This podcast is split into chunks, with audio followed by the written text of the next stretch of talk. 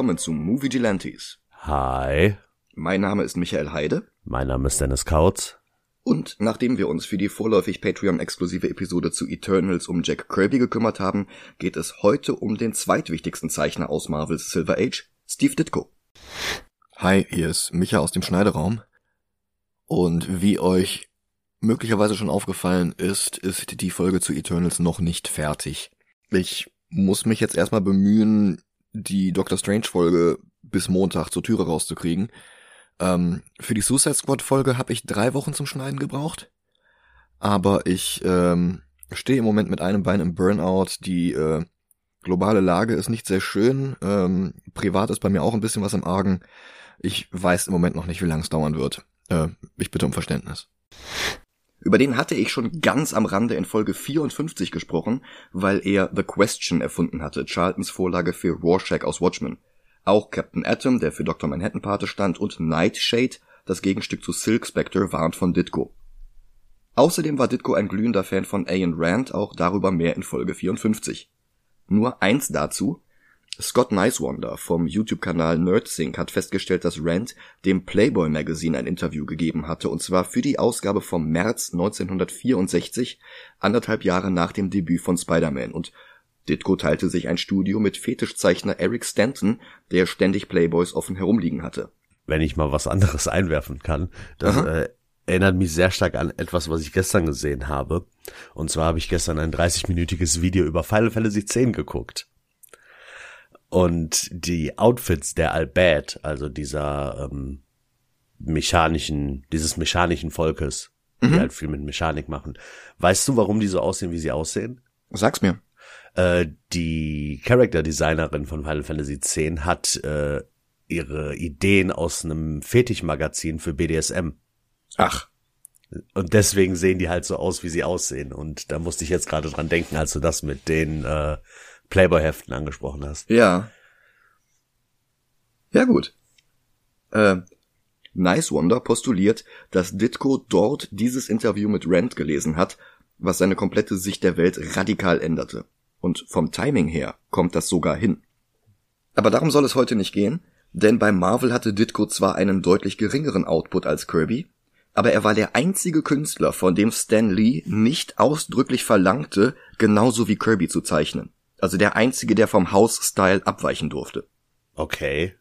Und welche Figuren er dort, entweder alleine oder zusammen mit Stan erfand, prägte den Verlag trotzdem immens. Da wären nicht nur Spider-Man und alle seine Gegner und Supporting Characters von 1963 bis 66, also Green Goblin, die kompletten Sinister Six, Tante May, J. Jonah Jameson, Gwen Stacy, Mary Jane, Flash Thompson und so weiter. Nein, außerdem hätten wir auch noch einen gewissen Dr. Stephen Strange. Der war interessanterweise nur der zweite magische Superheld in Marvels Silver Age. Der erste war sogar wenige Monate älter als Marvels Silver Age, um genau zu sein. Es hat sich dann so ein bisschen überlappt. Lass mich raten, Dr. Voodoo? Nein, Nee? nein. Okay. Am Ende der Monster- und Fantasy-Ära von Marvels Output unmittelbar vor Einführung der Fantastic Four hatte die Serie Amazing Adventures einen Dr. Droom eingeführt. Später umbenannt in Dr. Drood. Ach, ach so, Dr. Druid heißt er doch, oder nicht? Ja, Drood, ja. Ja, ah, okay. Also ich, eigentlich Dr. Anthony Ludgate. Ich habe gerade verstanden Dr. Broom, deswegen war ich sehr... nee, nee, nee. Da sind wir schon wieder bei äh, Hellboy. Äh, oder Harry Potter. Ähm, Also Ludgate war ein Arzt, allerdings ein Psychologe, kein Chirurg. Und er bereiste die Welt, um zusätzlich zur Wissenschaft auch Mystik und Magie zu lernen, bevor er sich bei einem tibetischen Lehrmeister als würdig erwies, dessen Nachfolger zu werden und die Menschheit zu beschützen. Klingt soweit alles ziemlich vertraut. Leider hatte der gute Anthony ein paar Hindernisse auf dem Weg zu einer klassischen, heute noch geliebten Marvel-Figur zu werden. Zum einen war der der Name Dr. Droom, der, obwohl er zehn Monate Vorsprung hatte, einfach viel zu nah an einem gewissen Gegner der Fantastic Four war. Galactus? Genau. Vielleicht hätten sie ihn nicht Galactus nennen dürfen. Ähm, Das größere Problem war allerdings, dass der Ire Ludgate nach dem vermeintlichen Tod seines tibetischen Lehrers in einen Asiaten verwandelt wurde, mit genau dem Fingerspitzengefühl und dem Respekt vor anderen Teilen der Welt, der 1961 in rauen Mengen nicht vorhanden war. Uff. Also wirklich koloriert wie eine Zitrone und so weiter. Also ganz schlimm. Ja, ich verstehe. Droom hatte dann auch nur fünf Auftritte, bevor er in der Versenkung verschwand. Erst in den 70ern wurde er zurückgebracht und in Dr. Druid umbenannt. Er durfte diesmal sein europäisches Äußeres behalten, trat in den 80ern den Avengers bei und wurde sogar ihr Anführer, bis die Serie den Autoren wechselte. Der neue war Walt Simonson, über den wir schon bei Thor gesprochen hatten, und der hatte wenig Interesse an Dr. Druid. Also gab sich eine Superschurkin aus der Zukunft als Nebula aus, verpasste dem guten Doktor eine Gehirnwäsche und ließ ihn die Avengers verraten, wovon sich seine Popularität bei der Leserschaft bis heute nicht erholen konnte. 1995 bekam er seine eigene Miniserie, die damit endete, dass er starb. Ja gut. Was bei Marvel an sich nicht viel heißt. Und auch Druid wurde wieder erweckt, 20 Jahre später, und das in einem anderen Universum. Ins 616 ist er bis heute nicht zurückgekehrt. Also den sind sie echt losgeworden. Krass. Anyway, dieser Dr. Droom wurde erfunden von Stan Lee und Jack Kirby mit Inks von Steve Ditko. Und als er 1961 nach seinen ersten fünf Geschichten das erste Mal in die Giftschublade gesteckt wurde, pitchte Ditko Lee einen Ersatz. Inspiriert von der Hörspielreihe Chandu the Magician sollte der neue Charakter in der Anthologie Strange Tales auftauchen. Und Ditko schlug folglich den Namen Mr. Strange vor. Das war Lee aber zu nah an Mr. Fantastic, also machte Lee Dr. Strange draus. Das Aussehen übernahmen sie von Vincent Price und tatsächlich ist Vincent auch der zweite Vorname von Stephen Strange. Sein erster Auftritt war in Strange Tales 110, nach den Fantastic Four, Ant-Man, Hulk, Spider-Man, Thor, Iron Man, Nick Fury und Wasp, allerdings noch vor der Gründung der X-Men und der Avengers und vor den Debüts von Black Widow, Daredevil, Hawkeye, den Inhumans oder dem Silver Surfer. Also wow. Also wirklich mitten in dieser Ära. Krass. Also diese Liste an Charakteren, die alle innerhalb von gerade mal fünf Jahren auf der Bildfläche erschienen waren, das zeigt, was für ein Händchen Marvel damals hatte, den Zeitgeist zu treffen. Und bei Doctor Strange verhielt es sich nicht anders. Sein Debüt war 1963, im selben Jahr, in dem das Patent auf LSD ablief, was dann immens zur Verbreitung der Droge beitrug. Und obwohl Ditko glaubhaft beteuerte, keine Drogen genommen zu haben, seine bizarren an Salvador Dali erinnernden Welten waren mit der im Anschluss aufkommenden psychedelischen Welle dann doch erstaunlich kompatibel. Brian Cronin von Comics Should Be Good hat herausgefunden, 1965 gab es schon ein kleines Rockfestival, bei dem unter anderem Jefferson Airplane auftrat. Und dieses Festival hieß The Family Dog Presents a Tribute to Doctor Strange. Und 1967 war der gute Doktor sogar Teil einer Collage auf dem Albumcover zu A Saucer Full of Secrets von Pink Floyd. Wobei Ditko da Marvel schon verlassen hatte. Und das hatte mit Strange gar nicht so viel zu tun gehabt. Aber er und Lee drifteten bei Spider-Man nach der Playboy-Ausgabe mit dem Rant-Interview immer weiter auseinander. Ditko plottete die Hefte selbst, zeichnete sie komplett und ließ sie dann Stan zukommen, damit der die Dialoge schreiben konnte, die sich nicht immer mit Ditkos Plänen deckten. Und es wird oft erzählt, dass den Ausschlag gegeben hatte, wer als bürgerliche Identität des Green Goblin enthüllt werden sollte, dessen Gesicht unter der Maske bis dahin nie gezeigt worden war. Die Legende besagt, Lee plädierte für Norman Osborn, Ditko wollte, dass es ein ganz neuer Charakter ist, den Peter gar nicht kannte und den die Leser noch nie zuvor gesehen hatten. Brian Cronin merkt allerdings an, Ditko hat die Goblin-Geschichte später bestritten und es gibt eigentlich keinen Grund, ihm nicht zu glauben. Wahrscheinlicher ist es, dass Peters politische Haltung das Fass hatte überlaufen lassen. Ditko war 66, wie gesagt, bereits hoffnungslos Ayn Rands Objektivismus verfallen und er wollte, dass Spider-Man es ihm nachtat. Und Peter wies plötzlich Verantwortung gegenüber anderen, was vor dem besagten Playboy-Interview mal das Rückgrat der Spidey-Stories gewesen war, weit von sich, weil das einfach nicht mit Rands Objektivismus kompatibel war. Die Polizei war plötzlich kompetenter und sogar wichtiger als Peters Heldenkollegen. In Amazing Spider-Man 38 stolperte Peter in eine Studentendemo für den Weltfrieden hinein. Und weil das Heft von Ditko geplottet wurde, gefiel sich Peter in seiner Rolle als Einzelgänger ohne Freunde immer mehr und er beschimpfte sie beinahe platzend vor Zorn. Das Heft hatte außerdem keinen einzigen Superschurken mehr, nur einen Boxer und Filmstatist, der nicht ganz bei sich mal kurz gegen Spider-Man kämpft, ohne dass einer von beiden gewinnt, und der nicht mal einen Schurkennamen hatte, stattdessen hieß der Typ Joe Smith. Hm. Und irgendwas muss hinter den Kulissen vorgefallen sein. Am Ende des Heftes lässt Ditko Peter eine Schaufensterpuppe schlagen, die wie Stan aussieht, was der mit einem Dialog über Ned Leeds rettet, der ihm damals ziemlich ähnlich sah. Das war bevor Stan Lee den Bart und die Brille hatte. Hm. Ditko hat dann nicht einmal mehr das Cover für dieses Heft gezeichnet. Dafür hat Stan dann einfach Einzelbilder aus dem Heftinneren zusammenmontieren lassen. Naja, und direkt im nächsten Heft hatte dann John Romita Jr. als Zeichner übernommen und Green Goblin wurde als Norman Osborn demaskiert. Bei Doctor Strange wurde Ditko durch Namo und Daredevil Co-Creator Bill Everett ersetzt, dann durch Marie Severin und zahlreiche andere Autoren und ZeichnerInnen. Beinahe hätten Roger Stern und Frank Miller ihn 1981 übernommen, sie wurden sogar mit Werbung in den Heften angekündigt, aber dann hatte Miller doch anderes zu tun und Batman-Legende Marshall Rogers sprang stattdessen als Zeichner ein. 1989 schrieb Stern eine Miniserie, in der Dr. Strange und Dr. Doom, also ohne R, zusammen in die Hölle reisten, mit Artwork des späteren Hellboy-Erfinders Mike Mignola. Ist das die Story, um äh, die Mutter von Dr. Doom zu retten? Die Seele, genau. Ah, die Seele, äh, genau. Triumph and Torment hieß das. Ja, das ist in dem ähm, hier. Ich habe doch die Fantastic Four, wie hießen die nochmal, diese äh, Grand Design Dinger. Ja, Und da ist ja die Story auch drin, weil da wird ja auch Dr. Doom beleuchtet. ja, ja, macht Sinn. Also nicht auf vielen Seiten, das sind glaube ich zwei, drei Seiten oder so. Aber Ja. da steht halt äh, drin die Entstehung, da, äh, warum er angefangen hat, mit Magie zu hantieren und sowas alles. Ja, genau, genau. Außerdem war Dr. Strange Gründungsmitglieder der Defenders, der Illuminati und 2010 trat er auch den Avengers bei. Seitdem stechen vor allem die Runs von Jason Aaron und Chris Bichello, von Donny Cates und mehreren Zeichnern sowie von Mark Waid und Jesus Saiz hervor. Zuletzt erschien dann die Miniserie The Death of Doctor Strange von Jet McKay und Lee Garbett, in der Steven getötet wird und der Mord von seinem eigenen zeitreisenden früheren Selbst aufgeklärt werden muss. Das ist unfassbar cool. Okay, das klingt ja echt nach äh, Benedict Cumberbatch wird Dr. Doom, äh, wird äh, Dr. Who. so ein bisschen. Aber das Lustige ist halt, dass dieser Dr. Strange, der, aus der Vergangenheit kommt, halt wirklich aussieht wie von Ditko gezeichnet. Der ähm, noch so seinen blauen Mantel hat, bevor er das rote Cape bekommen hatte. Ach krass. Und äh, also das ist wirklich richtig, richtig cool. War, da, war er dann schon, da schon Magier oder war er dann noch keiner? Äh, Magier war er da schon. Hm. Aber äh, noch nicht der Sorcerer Supreme. Okay.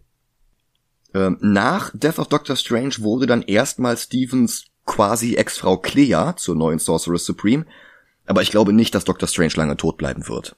Der ist halt nicht Dr. Droom. Nee. Wahrscheinlich kommt dann sowas raus wie Immortal Doctor Strange oder so. Möglich, Weiß ja, weiß ja, wie Marvel ihre äh, Vortitel immer recycelt. ja. Ja, ja, ja, das stimmt schon. Der erste Doctor Strange-Film ist von 1978 und auch den werden wir uns eines Tages ansehen, aber nicht heute. Ja. Heute machen wir erstmal mit Phase 3 des MCU weiter. Dort wurde Strange 2016 eingeführt in einem Film von Scott Derrickson, der vorher Horrorfilme wie The Exorcism of Emily Rose oder Sinister gedreht hatte, außerdem den Keanu Reeves Film The Day the Earth Stood Still. Strange mauserte sich schnell zu einem der wichtigsten Charaktere, der danach in einem Torfilm, zwei Avengers-Filmen und einem Spider-Man-Film unterschiedlich viel zu tun hatte. Weil der digitale Release von eben jenem Spider-Man-Film unmittelbar bevorsteht und weil auch Doctor Strange 2 nicht mehr lange auf sich warten lässt, schauen wir uns Doctor Stranges Disney-Debüt mal an. Bis gleich.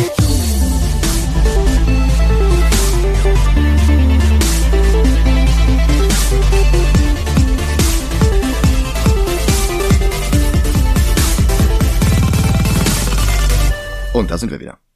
Hi. Doctor Strange wird oft als wenig kreativer Film verspottet, in dem Derrickson einfach nochmal den Plot des ersten Iron Man nacherzählt, bloß diesmal mit Magie statt mit Technik und dafür mit dem BBC Sherlock Holmes statt mit dem von Guy Ritchie. Aber ich finde, der Vergleich greift viel zu kurz. Das kommt nur, weil auch Stephen Strange zu Beginn seiner Geschichte ein arroganter Kotzbrocken ist, der Altruismus erst einmal lernen muss. Ach, find, da, muss ich dir direkt widersprechen. Ach so? Ich finde den gar nicht so schlimm vor seinem Un Unfall. Ja, Er gibt halt genau die Antworten, die ich auch geben würde. aber was ich einfach nur sagen wollte, ist, wenn wir jetzt jede Saulus zu Paulus Wandlung als Iron Man Rip-Off betrachten, sind wir wirklich eine ganze Weile beschäftigt. Ja, ja, das stimmt, das stimmt. Ja. Aber der Reihe nach. Aber da kannst du quasi jeden ersten Film von einem Superhelden nehmen. Also sehr viele. Am Anfang arrogant, dann passiert was und bumm, ist er ja. Ja, stimmt, das ist schon ein ziemlich gängiges Muster, ja. Ja. Sogar bei Spider-Man, ja. Der Prolog beginnt in Kamar-Taj. Unter Kapuzen verborgene Magier brechen in die Bibliothek ein, töten den Bibliothekar. Dann kommt ihr Anführer Caecilius dazu, gespielt von Mars Mikkelsen aus Casino Royale, Hannibal oder Der Rausch. Er stiehlt ein paar hastig herausgerissene Seiten aus einem magischen Buch. Caecilius war in den Comics eigentlich nur ein unwichtiger Handlanger von Mordo, aber hier wendet er sich noch vor dem von The Ancient One ab, von der er jetzt auch konfrontiert wird. Und ich muss wieder eingreifen, es tut mir leid. Okay. Ist dir mal aufgefallen, wie clever das mit der Kapuze gemacht ist? Inwiefern? Ähm, ich meine, wir können ja jetzt schon quasi über etwas reden, was am Ende vom Film erst passiert. Mhm. Woher zieht sie ihre Energie? Aus Dormammu. Also Ja. aus der Dark Dimension. Was würden wir sofort am Anfang sehen, wenn die Kapuze nicht wäre? Ach, du hast das Logo auf der Stirn. Das Logo auf der Stirn, dass die Augen dunkler werden und sowas alles. Ja, aber ich glaube, das verbirgt sie mit irgendeinem Illusionszauber. Weil auch wenn sie die Kräfte später einsetzt, trotz äh, äh, mangelnder Kapuze, man sieht das Logo da ja trotzdem nicht auf der Stirn. Na gut. Also ich glaube, sie verbirgt das irgendwie und äh, Caecilius macht sich halt nicht die Mühe, das zu verbergen. Der gibt das, der stellt das offen zur Schau. Okay. Ich hätte jetzt gedacht, man sieht's nur, wenn sie es äh, einsetzt und aber dadurch, dass du halt gesagt hast, sie setzt ja später diese dunkle Kraft ein und da sieht man es ja auch nicht. Ja. Okay. Aber ich würde trotzdem mal ganz gerne über The Ancient One reden. Im Comic ist das ein uralter Tibeter namens Yao. Später kam sogar raus, das ist derselbe Tibeter, der auch Dr. Droom unterrichtet hatte. Und Yao ist tausende von Jahre alt. Die ersten zehn Jahre von Dr. Stranges Comic-Abenteuern war er der Sorcerer Supreme. Im Kampf gegen das tentakelbewehrte Lovecraft-ähnliche Monster Shumagorath musste er dann 1973 sterben, um ein mystisches Portal zu schließen, das die Erde bedroht hatte. Strange wurde da erst der neue Sorcerer Supreme. 2018 kam Yao dann zurück, heute unterrichtet er an der Strange Academy, sowas wie das magische Gegenstück zur Xavier School oder Marvels Version von dieser Schule von der englischen Turf-Autorin. Das Problem Nummer eins war, dass ein mystischer Asiate, der nur dazu da ist, den weißen Amerikaner zu einem besseren Mystiker zu machen, als er selbst jemals war, nicht unbedingt der sensibelste Ansatz ist. Und einen sehr viel größeren Einfluss auf die Verfilmung hatte der chinesische Filmmarkt, ohne den es heute schwer ist, pervers viel Geld zu verdienen, und das ist ja letztlich Disneys einziges Ziel. China erkennt Tibet bis heute nicht als eigenständige Nation an und reagiert meistens scharf auf Versuche, Tibets Autonomie zu erwähnen. Disney versuchte eine Lösung zu finden, die China zufriedenstellte, ohne noch tiefer in die Klischeekiste zu greifen. Und sie entschieden sich, in die komplett entgegengesetzte Richtung zu gehen. The Ancient One wurde im MCU zur Keltin und mit einer weißen in London geborenen Schottin besetzt. Da habe ich mal eine Frage. Ja, Ich weiß, ich weiß genau, was du meinst und ich habe ja auch schon gesagt, äh, ich sehe ja viele Dinge nicht so kritisch, wie du sie siehst. Aber dass äh, Nationalitäten von Figuren nicht geändert werden darf, egal in welche Richtung, sehe ich, sehe ich auch, sehe ich vollkommen. Aber was ist denn, wenn The Ancient One im MCU das gleiche ist wie ähm, äh, äh, äh, hier der Mandarin am Anfang? Wenn sie The Ancient One ist, aber nicht The Ancient One, wenn du verstehst. also nicht Yao, sondern einfach ein anderer Charakter. Genau das. Wäre möglich, aber ich denke nicht, dass jetzt noch irgendwann Yao durch die Hintertür eingeführt wird. Doctor Strange ist halt mittlerweile der Sorcerer Supreme. Nee, gar nicht wahr. Wong ist es ja mittlerweile. Ja, aber ich hab hoff, ich habe ganz große Hoffnung in Shang-Chi 2, ne? Da ist ja immer noch nicht, also da kann ja immer noch passieren, dass äh, ja hier ich war früher, also muss ja nur ähm, irgendwie nebenbei erwähnt sein. Vielleicht ist äh, sie, sie also die Ancient One ja quasi die Schülerin von dem originalen The Ancient One und in Shang-Chi 2 oder so muss ja nur irgendwo eine Aufzeichnung sein, dass er eine Schülerin hatte, die quasi seinen Titel übernommen hat. Das ist möglich. Aber natürlich auch alles Spekulation. Ja, natürlich. Es ist alles Spekulatius. Ähm, erstmal müssen wir davon ausgehen, dass damit der Charakter The Ancient One gemeint war. Und was halt nicht ganz ohne kolonialistische Untertöne einhergeht. Wir können von Glück reden, dass die Wahl wenigstens auf Tilda Swinton fiel, die grundsätzlich alles spielen kann. Ja. Sie arbeitete mit sehr unterschiedlichen Regisseuren, von Schlingensief bis Fincher, von den Coen-Brüdern bis Jim Jarmusch, von Judd Apatow bis zu Wes Anderson, von Cameron Crowe bis Bong Joon-ho. Und ich möchte mal kurz sagen, und nein, das ist keine falsche, ähm, äh, äh, wie heißt das jetzt, Betitelung. Ich finde, Tilda Swinton ist der beste Schauspieler, wenn du weißt, was ich meine. Du meinst die Androgynität. Ja. Und das meine Ja. ich nicht mal böse. Ich, ich weiß, wie du's meinst. Ähm, sie ist wirklich keine schlechte Wahl.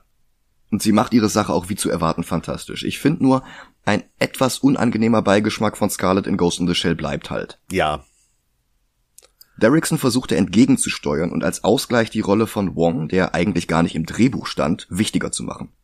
Was halt immer noch nicht Tibet repräsentiert, aber auch Benedict Wong ist sympathisch und der in Manchester geborene Sohn von Eltern aus Hongkong holt das Beste aus der Rolle raus. Hier und auch in späteren Filmen wie Endgame und Shang-Chi. Es tut mir leid, aber ich komme immer noch nicht darauf klar, dass der Schauspieler von Wong Benedict Wong heißt.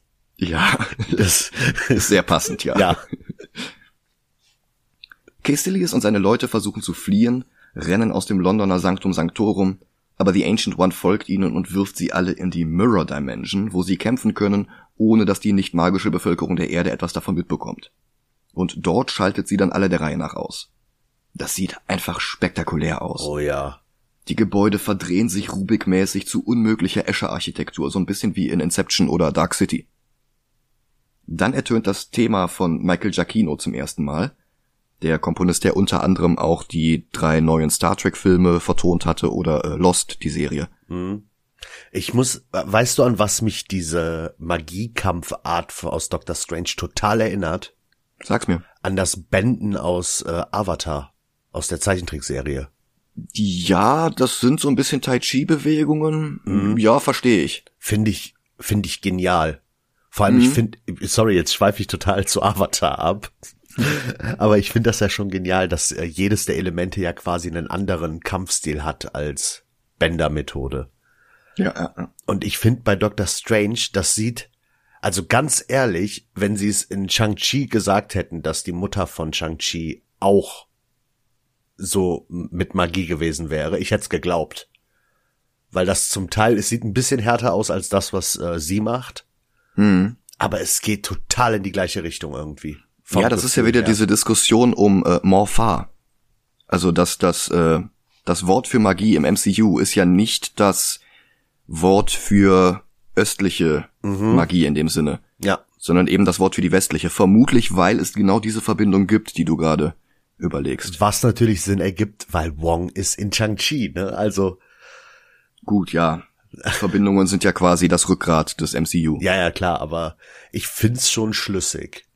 Ja. Die Musik geht in Earth, Wind and Fire über, womit wir wieder bei den Elementen wären. Ja. Und gleichzeitig macht der Film einen Sprung in einen OP. Dr. Stephen Strange, Starchirurg und arroganter Besserwisser, führt eine OP durch und gibt dabei noch mit seinem umfangreichen Wissen über Musik der 70er an. Weil das noch nicht reicht, rettet er unmittelbar danach noch einen weiteren, eigentlich bereits für tot erklärten Patienten. Strange ist wirklich der Dr. House des MCU. Ja. Ein Eindruck, der durch die Besetzung verstärkt wird, denn House war ja auch nichts anderes als ein zeitgenössisches Update von Sherlock Holmes.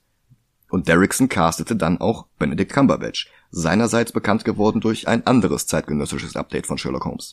Ja, stimmt. Ich immer noch nicht geguckt, muss ich auch noch machen. Den BBC Sherlock? Also äh, Cumberbatch, Sherlock. Hm. Ähm, ich empfehle da ein Video von H. Bomber Guy zu, äh, der erklärt, warum Sherlock gar nicht so gut ist wie sein Ruf. Aha. Aber ähm, Am besten erst gucken, nachdem ich die Serie geschaut habe, ne? Ja, besser ist Okay. das. Aber die Serie hat halt einfach unfassbar viel Production Value und sieht darum so viel stylischer aus, als die Substanz dahinter wirklich ist. Mhm. Egal, geht jetzt nicht darum. Assistiert wird Strange bei seiner OP von Dr. Christine Palmer, amüsanterweise gespielt von einer Schauspielerin, die ebenfalls eine Verbindung zu Holmes hat. In den Guy Ritchie Filmen mit Robert Downey Jr. hatte Rachel McAdams nämlich Irene Adler gespielt, The Woman. In Filmen klassischerweise der Love Interest für Sherlock, weil Arthur Conan Doyle sonst nicht viele weibliche Figuren im richtigen Alter parat hatte. John Favreau hatte McAdams wohl einst die Rolle der Pepper Potts angeboten, aber die hatte sie ausgeschlagen. Als das MCU dann zum erfolgreichsten Franchise der Welt wurde und sie mit Doctor Strange eine zweite Chance bekam, da ergriff sie die dann ohne zu zögern. Und sie spielt hier den Love Interest für Steven. Dabei haben der und Christine Palmer in den Comics gar nichts miteinander zu tun. Ich kann das aber erklären. In den Comics ist Christine die zweite Night Nurse. Die erste war Linda Carter, die ihr Debüt im Juni 1961 gegeben hatte, nach Dr. Droom, aber vor den Fantastic Four. Comic-Historiker Douglas Woke betrachtet ihr erstes Heft, Linda Carter Student Nurse Nummer 1, als den wahren Beginn von Marvels Silver Age. Auch wenn das noch eher ein Rom-Com-Comic war, so ein bisschen wie Archie oder Millie the Model. Ah, okay. 1972 wurde Carter dann von der Student Nurse zur Night Nurse befördert und zwei weitere Krankenschwestern wurden da eingeführt. Christine Palmer und Georgia Jenkins. Der Netflix-Arm des MCU hatte außerdem noch die von Rosario Dawson gespielte Claire Temple hinzugefügt, die in den Luke Cage Comics, aus denen sie stammte, aber nie offiziell den Namen Night Nurse gehabt hatte. Ja, die hatte, äh, also in den Netflix-Serien hatte sie den Titel ähm, Netflix Nick Fury. Quasi, ja. Ja.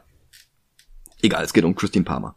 Die hatte nach Night Nurse noch eine wiederkehrende Rolle in einer Nightcrawler-Serie von 2004 und einen Cameo in einem Heft der Fantastic Four. Wie gesagt, gar keine Verbindung zu Doctor Strange. Ich vermute, dass ihre Anwesenheit im Film auf Doctor Strange The Oath zurückzuführen ist, eine 2006 erschienene Miniserie von Saga und Why the Last Man Autor Brian K. Vaughan und von Robin und Batgirl Year One Zeichner Marcus Martin, die auch sonst großen Einfluss auf diesen Film hier hatte. Dort wurde zum Beispiel auch Dr. Nicodemus West eingeführt, der hier Stranges Rivale im Krankenhaus ist und in The Oath arbeitete Strange auch das erste Mal mit einer Night Nurse zusammen, allerdings mit Linda Carter. Die Chemie zwischen den beiden war angenehm, und weil Clea für den ersten Doctor Strange Film ein bisschen viel gewesen wäre, entschied man sich dann wahrscheinlich dafür, stattdessen diese Dynamik ins MCU mitzunehmen. Linda Carter haben sie wahrscheinlich deswegen nicht gewählt, um Verwechslungen mit der Wonder Woman Schauspielerin zu vermeiden. Mhm. Da musste ich auch denken, direkt. Ja. Und 2015, als das Drehbuch für den Film geschrieben wurde, hatte Ike Perlmutter noch zu viel bei Marvel zu sagen, als dass Georgia Jenkins eine Hauptrolle in Doctor Strange bekommen hätte, denn sie war eine Person of Color. Also blieb nur Christine Palmer, die beim Übergang von den Comics zu den Filmen auch gleich zur Ärztin befördert wurde, so wie zuvor Natalie Portmans Jane Foster von einer Krankenschwester zur Astrophysikerin gemacht worden war. McAdams hat in diesem Film nicht viel zu tun, machte ihre Sache aber gut genug, um in Teil 2 wieder mitspielen zu dürfen. Und natürlich in What If, aber darüber haben wir schon auf Patreon gesprochen und das werden wir wahrscheinlich auch bei der Rezension von Multiverse of Madness nochmal anschneiden. Da brauchen wir jetzt keine Spoiler zu erwähnen. Ja. Nachdem die beiden ein bisschen fachsimpeln, was einerseits Stranges unfassbare Arroganz noch einmal unterstreicht, andererseits das erste bisschen Chemie zwischen den beiden zulässt, da schnallt sich Strange dann auch schon seine liebste Armbanduhr um und steigt ins Auto, damit der Plot anfangen kann. Die Armbanduhr zeigt den 2. Februar an, in den USA besser bekannt als Groundhog Day. Danke, ja, damit hast du später. Da, danke, damit hast du gerade das kaputt gemacht. Das einzige, was ich hätte sagen können. Ach, Entschuldigung. Willst du das sagen? Nö, mach weiter. Okay. Wir sind jetzt bei elf Minuten Laufzeit des Films. Das ist insgesamt ziemlich effiziente Exposition. Während er im Lamborghini durch die Nacht düst, telefoniert er übrigens und spricht von einem 35-jährigen Air Force Colonel, der in einer experimentellen Rüstung den unteren Bereich der Wirbelsäule zerschmettert bekommen hatte. Und es wird manchmal angenommen, dass damit Rhodey gemeint sei, der in Civil War von Vision angeschossen wurde und böse abstürzte und der seitdem Hightech-Prothesen zum Laufen braucht. Ich glaub das nicht. Nee, ist nicht. Ist auch bestätigt, dass er es nicht ist. Ah ja, okay. Es könnte, äh, das passt zeitlich nicht, aber es könnte halt der Typ aus Iron Man 3 sein, 2 sein. Ja, ich glaube, das passt dann wirklich zeitlich nicht. Naja. Zwar würde die Diagnose mit Thoracic Burst Fracture zu War Machines Crash in Civil War passen, aber erstens war Don Cheadle 2016, als Captain America 3 herauskam, schon über 50 und damit deutlich zu alt, um als 35 durchzugehen. Zweitens ist die War Machine Rüstung 2016 keine experimentelle Rüstung mehr, sondern war da seit Iron Man 2 im Einsatz und wurde in der Zeit konsequent weiter verbessert. Deswegen glaube ich auch nicht, dass das irgendwer anders aus Iron Man 2 war. Es gibt eine Möglichkeit, das noch aufzuklären. Und zwar in Armored Wars. Stimmt. Weil es kann Gute ja, Idee. es kann ja sein, dass äh, es einfach irgendjemand war, der herumexperimentiert hat und mhm. Punkt. Und vielleicht ja. erfahren wir was in Armored Wars oder in Ironheart. Ja, stimmt. Ähm, drittens kommt es aber wirklich vom Timing her gar nicht hin. Doctor Strange wurde zwar nach Civil War veröffentlicht, spielt aber meines Erachtens ein ganzes Stück früher. Und dafür habe ich drei Indizien. In Winter Soldier von 2014 wird Doctor Strange als Person of Interest erwähnt, die Hydra im Auge behält. Das kann natürlich auch sein, weil er so ein super toller Chirurg ist. Ja, davon gehe ich sowieso aus. Aber als Sorcerer Supreme wäre er natürlich noch mal interessanter und erwähnenswerter. Ja, aber woher sollen die das wissen, dass er Sorcerer Supreme ist? Also ich weiß, Hydra hat viele Leute. Ja, aber warum sollten die sich um einen einfachen Chirurgen kümmern, selbst wenn es ein toller Chirurg ist? Naja, es ist ein Algorithmus, ne? Ja. Der sagt, ähm, Leute mit außerordentlichen Skill, die nicht auf unserer Seite sind, weg mit denen. Ja. Ähm, Aber das ist ja nicht mein einziges Indiz. Wir dürfen ja auch nicht vergessen, dass Strange in Thor Ragnarök, erschienen bloß ein Jahr nach seinem Solofilm, ein um einiges kompetenterer und erfahrener Sorcerer ist als noch hier.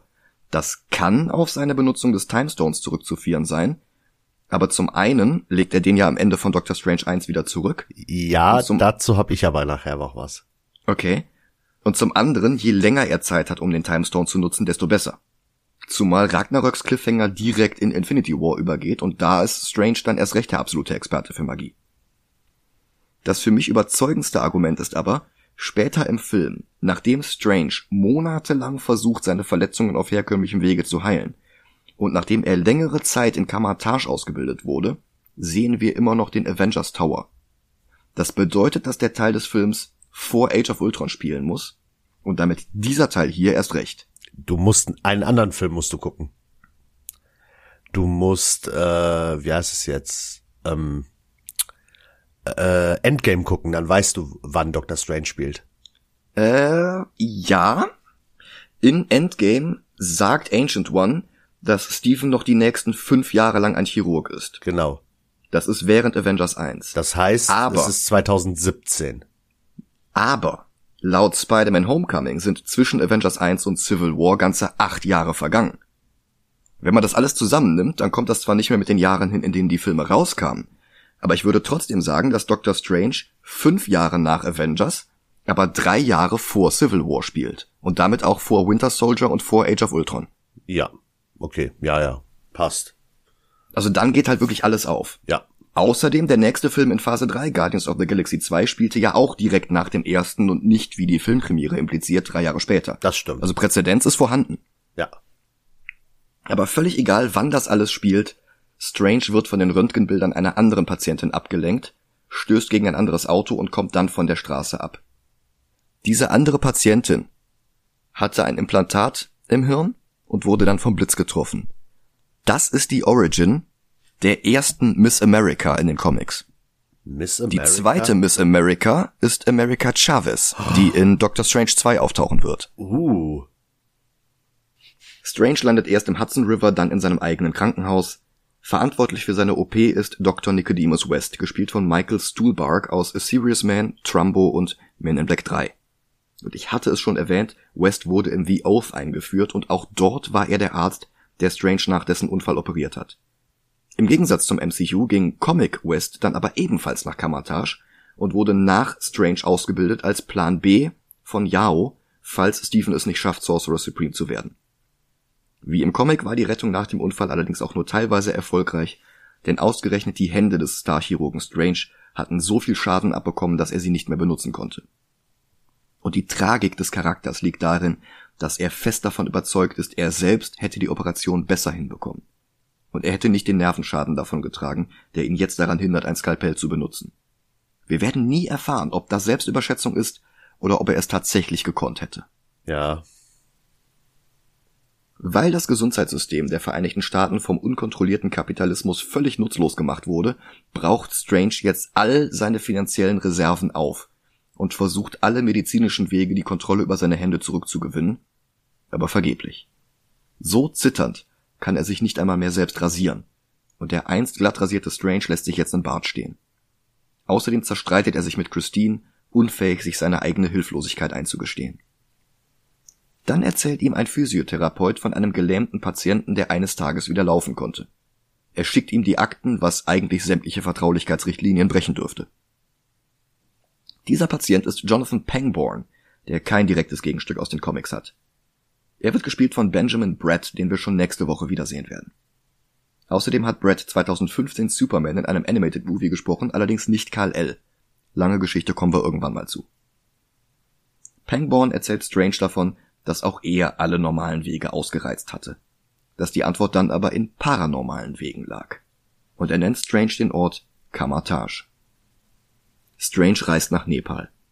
In den Comics war Kamatage ein abgeschiedener Ort in den Bergen, sowas wie Talo, Kundlun oder Ras Al Ghuls Festung in Batman Begins. Im MCU ist es eine Schule mitten in Kathmandu. Was dazu passt, dass die Sancta Santorum hier alle in den Metropolen London, Hongkong und New York City liegen. In einer dunklen Gasse will ihm eine Bande Straßenräuber die Uhr abnehmen, Er wehrt sich, sie prügeln und treten auf ihn ein.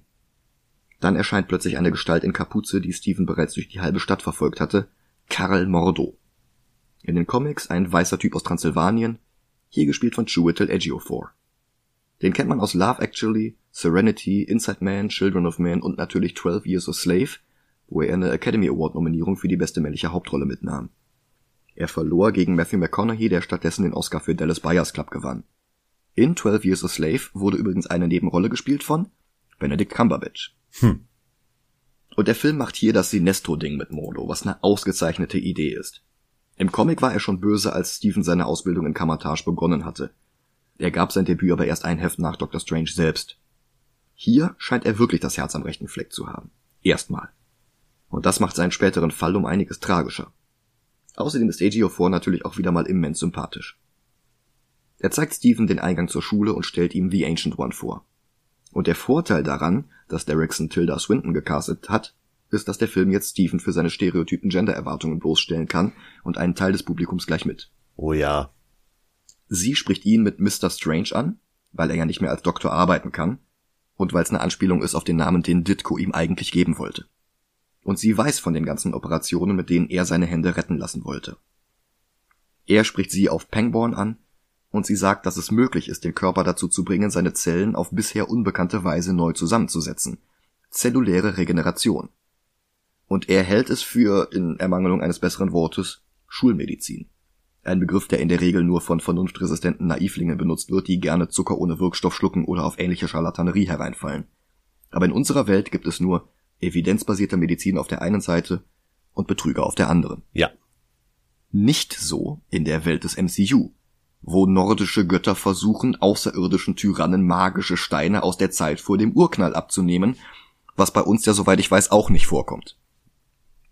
Und Ancient One zeigt Strange ein Bild mit Chakren, eins mit Akupunktur, und er verzweifelt. Hat er sein letztes Geld für ein Flugticket zu einer Geistheilerin verschwendet? Sowas wie Geister gibt es nicht. Woraufhin sie ihm gegen die Brust schlägt und seine Astralform aus seinem Körper schubst. Noch immer tippt er auf einen Trick, vielleicht LSD oder Psilocybin im Tee, den sie ihm angeboten hatte, aber sie erklärt ihm jetzt die Astralebene und kickt ihn in den Orbit, wo er einen Schmetterling berührt einmal durch eine Dr. Who Vorspann fliegt und dann wieder in seinem Körper landet.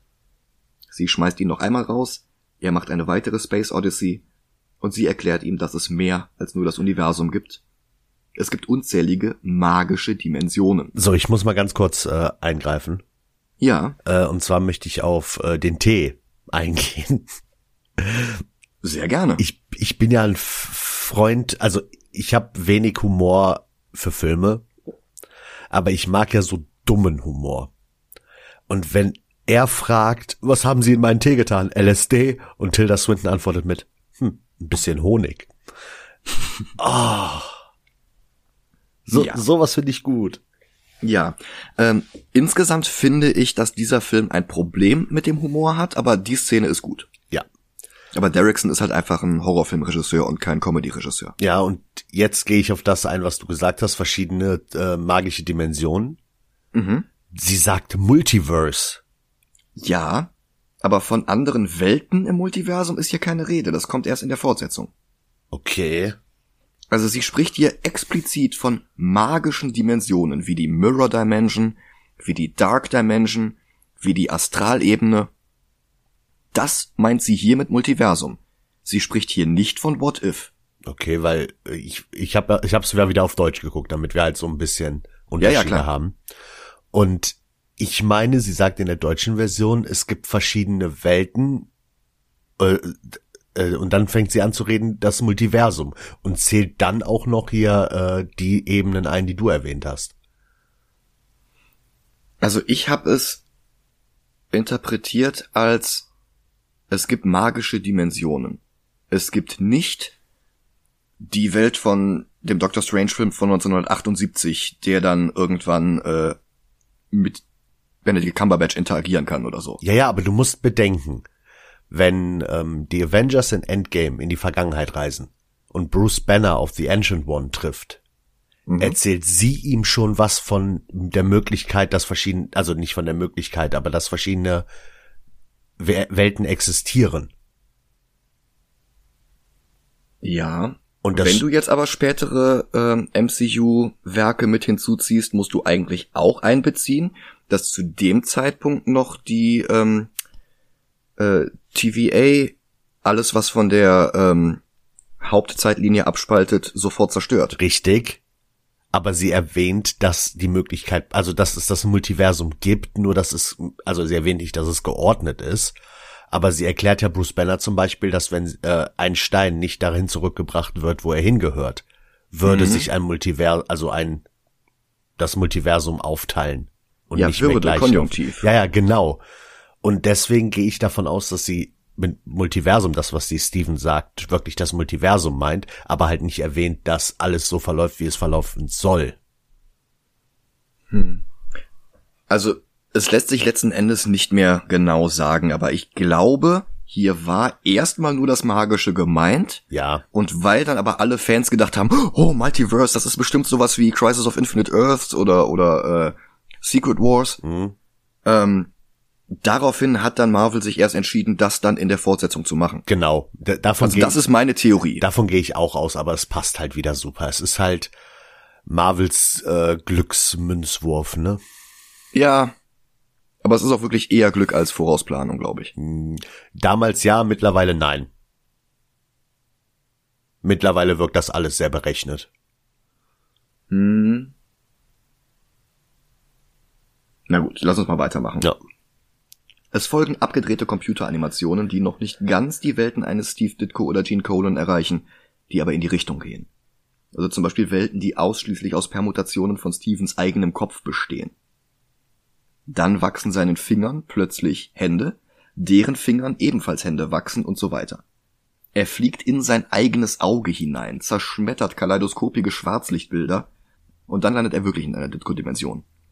Und er sieht Dormammu, auch bekannt als The Dread One, Eater of Souls, Lord of Darkness, Lord of Chaos, Lord of the Dark Dimension und Keeper of the Mindless Ones. Das ist ein Dämon, der in den Comics gegen unzählige Sorcerers Supreme gekämpft hatte, beim Versuch, die Dimension, in der die Erde liegt, unter seine Kontrolle zu bringen. Agamotto, dessen Auge später ein mächtiges Amulett wurde, die Atlanterin Jared Na oder auch Yao, alias The Ancient One, schafften es alle höchstens, ihn zurück in seine Dark Dimension zu treiben, aber vernichten konnte ihn niemand. Dormammu war es auch, der in den Comics Mordo auf die dunkle Seite zog. Und auch im Verlaufe dieses Films wird er noch wichtig werden. Strange schreit auf, die Kamera zoomt in seinen Mund hinein, wo sein eigener Kopf den Mund aufreißt, indem sein eigener Kopf schreit, die Kamera zoomt immer weiter durch diese Endlosschleife.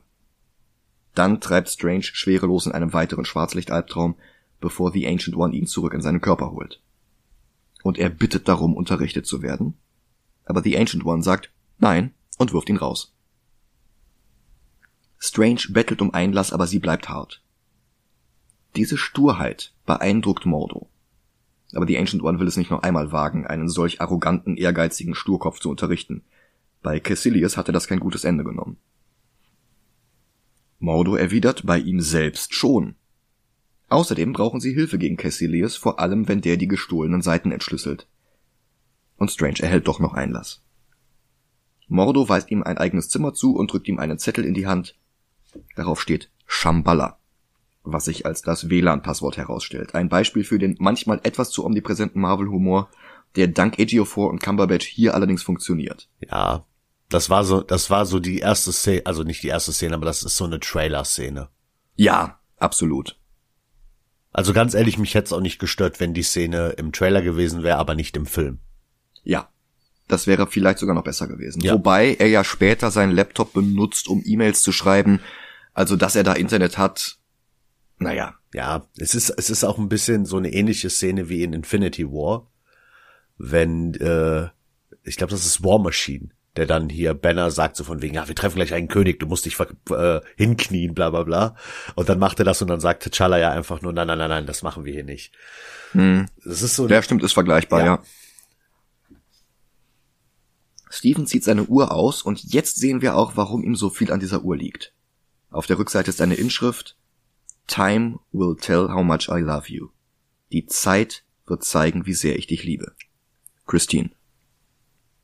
Am nächsten Tag beginnt sein Unterricht. Ancient One vergleicht Zaubersprüche mit Algorithmen, mit denen sie in den Quellcode der Realität eingreifen können. Dazu ziehen sie Energie aus anderen Dimensionen des Multiversums. Aus anderen magischen Dimensionen. Strange betritt die Bibliothek und das ist jetzt der erste Auftritt von Wong. Und ja, der Schauspieler heißt tatsächlich Wong und noch dazu Benedict genauso wie Cumberbatch. Ja. Also es ist echt lustig, mit welcher Synchronität uns die Welt manchmal überrascht. Ja, das ist cool. Benedict Wong war mir das erste Mal in Danny Boyles Sunshine von 2007 aufgefallen, wo er in einem insgesamt sehr starken Ensemble glänzte, zu dem auch Chris Evans, Killian Murphy und Mark Strong gehörten. Weltbekannt wurde er mit der Netflix-Serie Marco Polo, wo er Kublai Khan spielte. Und er ist so eine Bereicherung für diesen Film und für das MCU im Allgemeinen. Ja. In den Comics war Wong jahrzehntelang ein unangenehmes Klischee.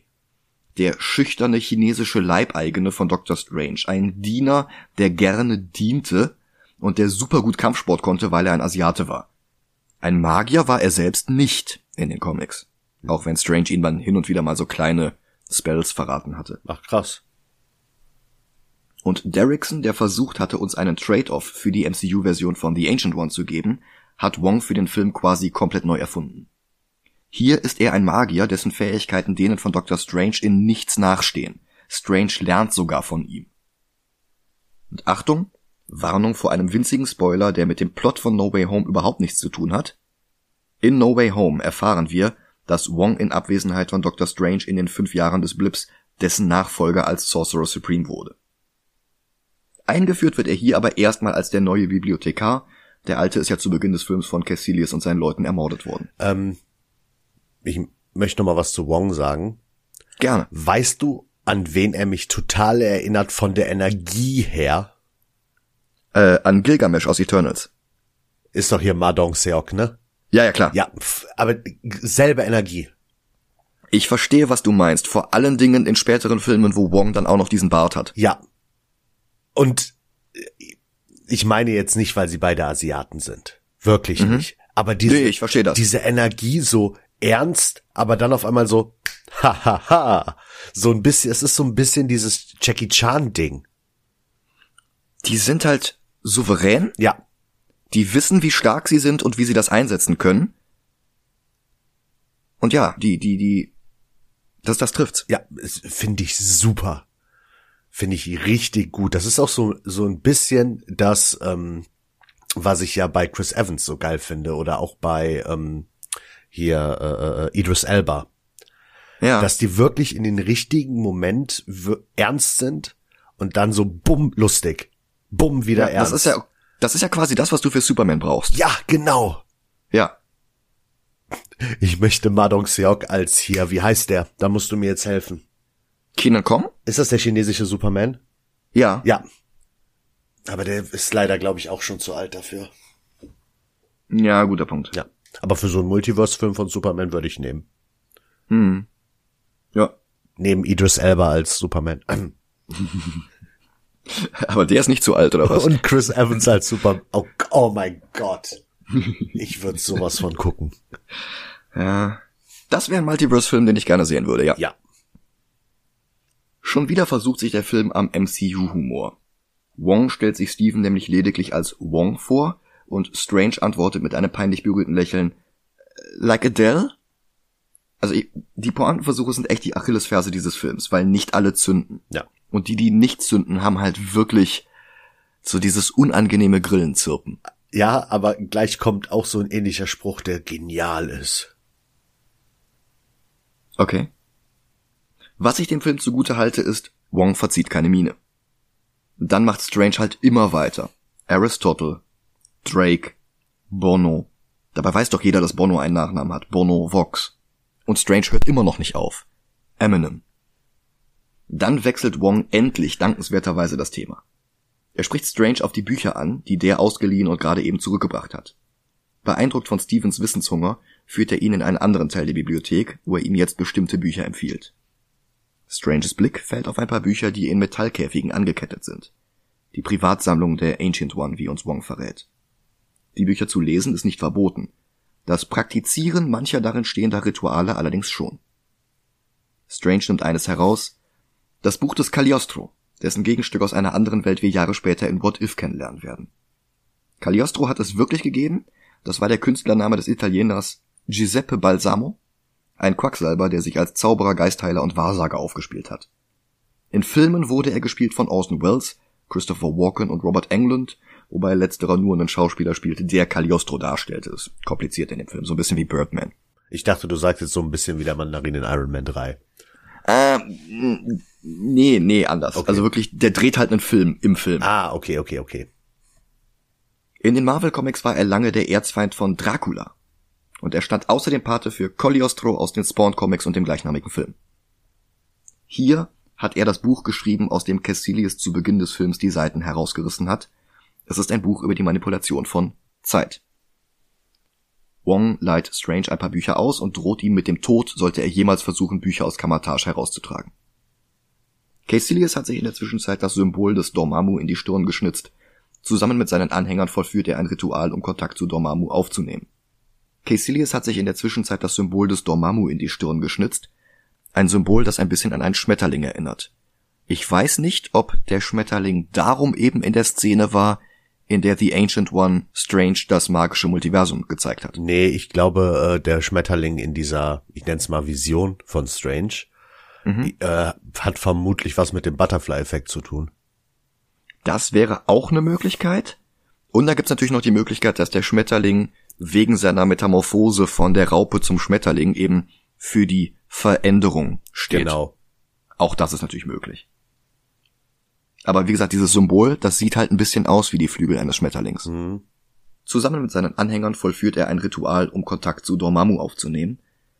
Und es gibt ihm die Macht über die Mirror Dimension. Ein Indiz dafür, wo The Ancient One ihre Magie her hat.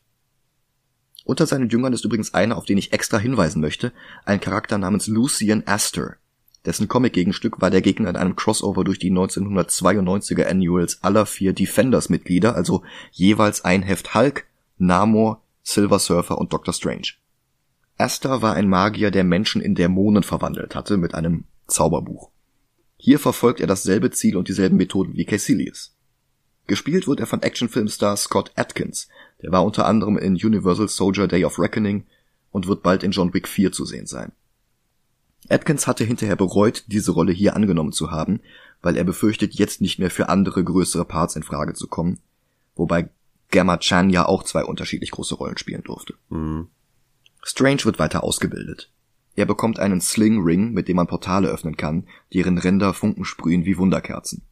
Portale, auf deren Einsatz in Endgame ich mich jetzt schon wieder freue. Oh ja. Aber er bringt es nicht fertig, solch ein Portal zu öffnen. Er vermutet, dass das an seinen immer noch kaputten Händen liegt. Ancient One nimmt ihn beiseite. Sie zeigt ihm Master Hamir, einen anderen Magier an ihrer Schule. Der hat nur eine Hand, der andere Arm endet in einem Stumpf. Aber auch Hamir kann mühelos Magie wirken und Portale erschaffen. Hamir war der Mann, den Strange vorher für den Ancient One gehalten hatte. In den Comics war Hamir der Vater von Wong. Oh. Also ich glaube, hier ist das nicht der Nein, Fall, nein, nein, aber nein. ich wollte es nur erwähnt haben. Ich glaube, dafür ist der Altersunterschied nicht groß genug. Also ich weiß nicht, wie der Altersunterschied ist, aber Ja, das kannst du bei so magischen Charakteren ja eh nicht sagen. ja gut, das stimmt schon. Dann gibt sie Steven eine Lektion. Man kann einen Fluss nicht zum Gehorsam prügeln. Man kann nur seine Strömung nutzen und umlenken, um die Kraft des Flusses für die eigenen Zwecke zu nutzen. Man muss die Kontrolle ein Stück weit aufgeben, um sie zu gewinnen. Damit er diese Lektion lernt, reist sie mit ihm durch ein Portal auf den Mount Everest. Dann lässt sie ihn mit einem Sling Ring in der Kälte zurück. Er muss es lernen, selbst ein Portal zurück zu erschaffen, wenn er nicht erfrieren will. Und obwohl Mordo zweifelt, Stephen bekommt es hin. Mit sehr viel Mühe und seiner letzten Kraft, aber er bekommt es hin. Mit dieser neu gewonnenen Perspektive schneidet er seine Haare und stutzt seinen Bart. So langsam wird er zu dem Strange, den wir aus den anderen Filmen kennen, aber er ist auch noch nicht ganz da. Er will mehr Bücher von Wong, den er Beyoncé nennt, ignorierend, dass die den Nachnamen Knowles trägt, das weiß man. Ja, das stimmt.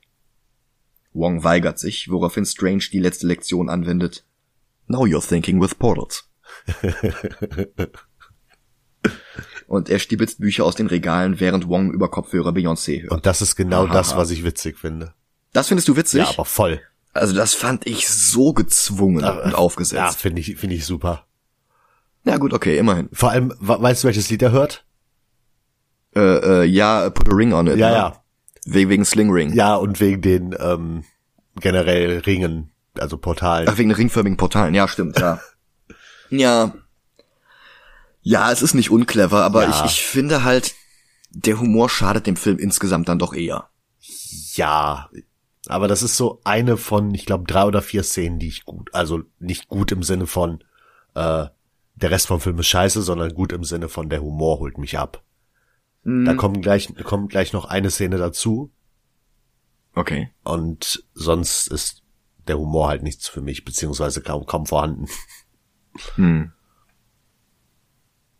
Strange liest jedenfalls Tag und Nacht. Wenn sein Körper schläft, macht sein Geist in Astralform weiter. Übrigens so wie Wanda am Ende von WandaVision. Ja. Ancient One ist beeindruckt. Sie bittet ihm einen sicheren Ort, an dem er seine neuen Talente trainieren kann, die Mirror Dimension. Außerdem trainiert Strange mit Mordo, der ihm von Caecilius erzählt. Auch der hatte einst etwas verloren, was ihm wichtig war, und auch er hatte nach einem Weg gesucht, sein Schicksal zu ändern. Stephen bohrt weiter, aber Mordo weigert sich mehr zu sagen und Details erfahren wir in diesem Film auch nicht. Stattdessen zeigt Mordo ihm jetzt den Staff of the Living Tribunal. Ein Relic, also das heißt ein Artefakt, das mehr Magie in sich aufgenommen hat, als ein menschlicher Körper es könnte. Das Living Tribunal war eine kosmische Wesenheit des Marvel-Universums, drei Gesichter in violette Kapuzen gehüllt und ein gigantischer goldener Körper. Und jetzt habe ich mal eine Frage. Ja, Es, vielleicht bilde ich mir das nur ein, aber besteht vielleicht eine Connection zwischen dem äh, Stab des Living Tribunals und den äh, zehn Ringen von Shang-Chi? glaube ich nicht. Weil ich finde, die Energie, wie die eingesetzt werden, ist so ähnlich. Ja, ich verstehe, was du meinst. Und vor allem Ähm. wegen des Endes von Shang-Chi, ne? Du meinst, weil Wong dann die Ringe untersucht, oder? Ja, und dann dieses, dass in den Ringen etwas ist, was sie nicht verstehen. Ja, aber den Stab verstehen sie ja. Ja, ja. Ach, wir, wir werden sehen. Ja. Ich finde auf jeden Fall, dass diese, äh, meine ich nicht böse, aber diese asiatische Seite von Doctor Strange von dem Film und Shang-Chi passen halt wie, wie die Faust aufs Auge. Ich glaube halt, das ist wirklich äh, gewollt. Da haben sie bei Shang-Chi drauf geachtet, dass das zu Doctor Strange passt. Ja, aber das auch, ich, ich liebe es. Ja. Ähm, was für dich aber vielleicht noch interessant ist, ist, dass das Living Tribunal, alleine die Erwähnung des Living Tribunals, deine Multiversumstheorie wieder stützt. Ja.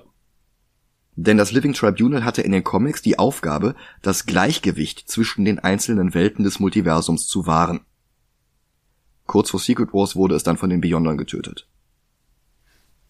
Ach, echt? Mhm. Das heißt, das Living Tribunal, ja, wahrscheinlich lebt es wieder, aber es ist tot. Es ist tot. Es ist auch seitdem nicht wieder aufgetaucht in den Stories. Also wenn es wieder auferstanden ist, dann wissen wir das nicht. Ach, krass. Aber in Secret Wars ist dann ja auch das Multiversum zerstört worden. Ja, gut. Also das ist halt schon ein Zusammenhang. Ist dieses Battleworld-Ding, ne? genau. Ah, okay. Krass. Andere Relics, die Mordo jetzt aufzählt, sind der Wand of Watum, ein Stab aus Amazing Spider-Man Annual 2. Das war ein sehr frühes Crossover zwischen Spidey und Doctor Strange, vielleicht sogar das erste. Also auf jeden Fall noch von Lee und Ditko zusammen. Und dann gibt es noch die Vaulting Boots of Valtor. Valtor gibt es auch in den Comics, das ist eine riesige gepanzerte Schlange. In den Comics waren die Vapors of Valtor, dunkle Rauchwolken, die die Sicht verdecken, einer der ersten Sprüche, die Doctor Strange gelernt hat. Die Stiefel gibt es in den Comics nicht. Die sind hier so ein bisschen wie Link's Hoverboots aus Ocarina of Time. Da muss ich auch dran denken. Strange will wissen, wann er ein Relic bekommt und Mordo sagt ihm erst, wenn er dafür bereit ist. Denn es ist das Relic, das den Träger aussucht und nicht umgekehrt. Mhm. Das Ganze geht über in eine Kampflektion, bei der Stephen unterliegt. Wieder in seinem Zimmer checkt er seine E-Mails. Er will Christine schreiben, aber findet nicht die richtigen Worte. Er läuft zurück zur Bibliothek und blättert einen Apfel essend durch das Buch von Cagliostro. Darin wird auch das Auge von Agamotto beschrieben. Ein Amulett, das zufällig neben ihm in der Bibliothek auf einem Podest ruht. Strange hängt es sich um und versucht mit Hilfe des Buches das Artefakt zu beherrschen. Er manipuliert die Zeitlinie des Apfels und spult vor, sodass er gegessen wird, dann wieder zurück, bis selbst die Stücke, die er schon herausgebissen hatte, wieder im Apfel erscheinen. Einspruch.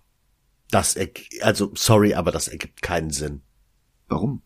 Eigentlich, eigentlich müsste, äh, wenn er die Zeit vordreht, da wird der Apfel doch nicht weiter gegessen. Er manipuliert doch nur die Zeit des Apfels, aber nicht, ob er gegessen wird oder nicht. Weil er ja nicht reinbeißt. Der Apfel nimmt den Zustand an, den er in der Zukunft angenommen hätte. Okay. Also er, er schickt nicht den Apfel durch die Zeit, sondern er holt quasi die zukünftige Version des Apfels in die Gegenwart und ersetzt damit den Apfel der Gegenwart. Ja, für mich macht, äh, ergibt es einfach keinen Sinn.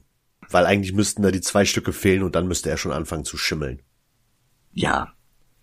Ich meine, wenn er die Zeit weiter zu, zurückdreht, wächst dann auf einmal ein Baum aus dem Apfel oder was? Weiß ich nicht, vielleicht wird er wieder zur Blüte. Ja gut. Aber viel interessanter finde ich, warum ein Apfel gewählt wurde. Mhm. Weil der nämlich laut der Sage die verbotene Frucht im Garten Eden gewesen sein soll. Ja, nee, Auch wenn Experten eher von der Feige ausgehen. Genau. Aber in sämtlichen Darstellungen des Mittelalters ist es immer der Apfel, der die Frucht des verbotenen Wissens darstellt. Und hier kommt der Apfel zum Einsatz, als Strange verbotenes Wissen lernt. Dann wendet er denselben Zauber auf das beschädigte Buch an und stellt die fehlenden Seiten wieder her. Und er lernt von Dormammu. Mordo und Wong gehen im letzten Moment dazwischen, bevor Strange beinahe das Raumzeitkontinuum zerstört, so wie in der Folge What If, in der ein Strange aus einem anderen Universum im Mittelpunkt steht. Die beiden geben ihm jetzt noch einmal Nachhilfe. Agamotto hat nicht nur das Amulett erschaffen, sondern auch ein Netzwerk aus Tempeln, die mit Kamatage verbunden sind. Und sie sprechen von Dormammu, der in der dunklen Dimension haust, jenseits von Zeit und Raum. Dazu sehen wir jetzt noch einmal violette Ditko-Nebel. Die Seiten, die Caecilius gestohlen hat, ermöglichen es ihm, Kontakt zu Dormammu aufzunehmen. Dann erscheint plötzlich Caecilius selbst auf der Bildfläche und greift an. Strange wird von seinen beiden Lehrern getrennt und taumelt durch ein Portal in das Sanctum Sanctorum von New York. Verwirrt tritt er draußen auf die Straße, die Bleecker Street, wo auch Spider-Mans Pizzeria in Spider-Man 2 war und wo Kyle Rayner in den Green Lantern Comics jahrelang wohnte. Strange geht zurück ins Gebäude und spielt an ein paar Portalen herum, die Abkürzungen zu unterschiedlichen Gegenden darstellen. In einer Vitrine sieht er den roten Cloak of Levitation. In den Comics nur der zweite Flugumhang in Doctor Stranges Besitz. Der erste war wie gesagt blau gewesen. Strange hatte sich den zweiten verdient in Strange Tales 127 nach seinem ersten Sieg über Dormammu. Da hatte ihm dann The Ancient One den roten Mantel gegeben und das Auge von Agamotto gleich mit. Die hat er gleichzeitig bekommen. Boah, das wirkt gerade echt wie so ein Zelda-Spiel, ne? da, da, da, ja. ja. Fehlt nur noch, dass ähm, aus dem Umhang auf einmal so eine blaue Figur kommt. Meister. Oh Gott, ja. Aber ähm, in der Bibliothek ist bestimmt auch das Buch Mudora. bestimmt. Jetzt verlagert sich auch Cassilius Kampf ins New Yorker Sanktum. Er besiegt den dortigen Hüter des Sanktums spielend, einen Master Drum. Ich hatte erst gedacht, das soll die MCU-Version von Jericho Drum sein, alias Brother Voodoo. Der war vor ein paar Jahren mal eine Zeit lang Strangers Nachfolger als Sorcerer Supreme. Aktuell ist er bei den Savage Avengers zusammen mit Conan, Wolverine, Venom und anderen. Aber im Abspann ist er als Daniel Drum gelistet. Das ist Jerichos auch in den Comics verstorbener Zwillingsbruder und ein Stück weit der Deadman von Marvel, also ein Geist, der andere noch lebende Körper vorübergehend steuern kann. Hier tötet ihn Cassilius. Dann fällt dessen Blick auf Steven. Er spricht ihn an mit Mr. Steven korrigiert, Doctor. Cassilius wundert sich. Mr. Doctor? Steven antwortet, it's strange. Und Cassilius antwortet, who am I to judge? Eine Pointe, die in leicht abgewandelter Form auch noch in Infinity War und in No Way Home wiederholt werden wird und die nicht besser wird, wenn man sie mehrmals hört. Nee, das ist äh, das gleiche wie mit der WLAN-Szene. Das, die war geil für einen Trailer, hm. aber hätte im Film nicht vorkommen müssen. Nee, das, das passt halt echt nicht zum Stil von Derrickson. Ja. Dann greift er Strange an, unterstützt von seinen Gefolgsleuten. Dr. Strange will davonlaufen, aber Caecilius manipuliert den Flur unter Stranges Füßen. Auch die Schwerkraft hat keine Macht über Caecilius und seine Leute. Strange schlägt sich wacker, aber dann rotiert der Flur wie im Forest Tempel. Strange fällt waagerecht durch das Portal in die Wüste, aber er kann sich im letzten Moment festhalten. Eine von Caecilias Anhängerinnen wird weiter in die Wüste hineingeschleudert. Steven zieht sich wieder rein und schließt das Portal hinter sich und sperrt sie aus. Dann muss er sich Caecilius selbst stellen. Die Choreografie ist okay, hat aber mal wieder viel zu viele Schnitte. Dann geht die Vitrine mit dem Cloak of Levitation zu Bruch. Das Cape kommt heraus und hilft Steven.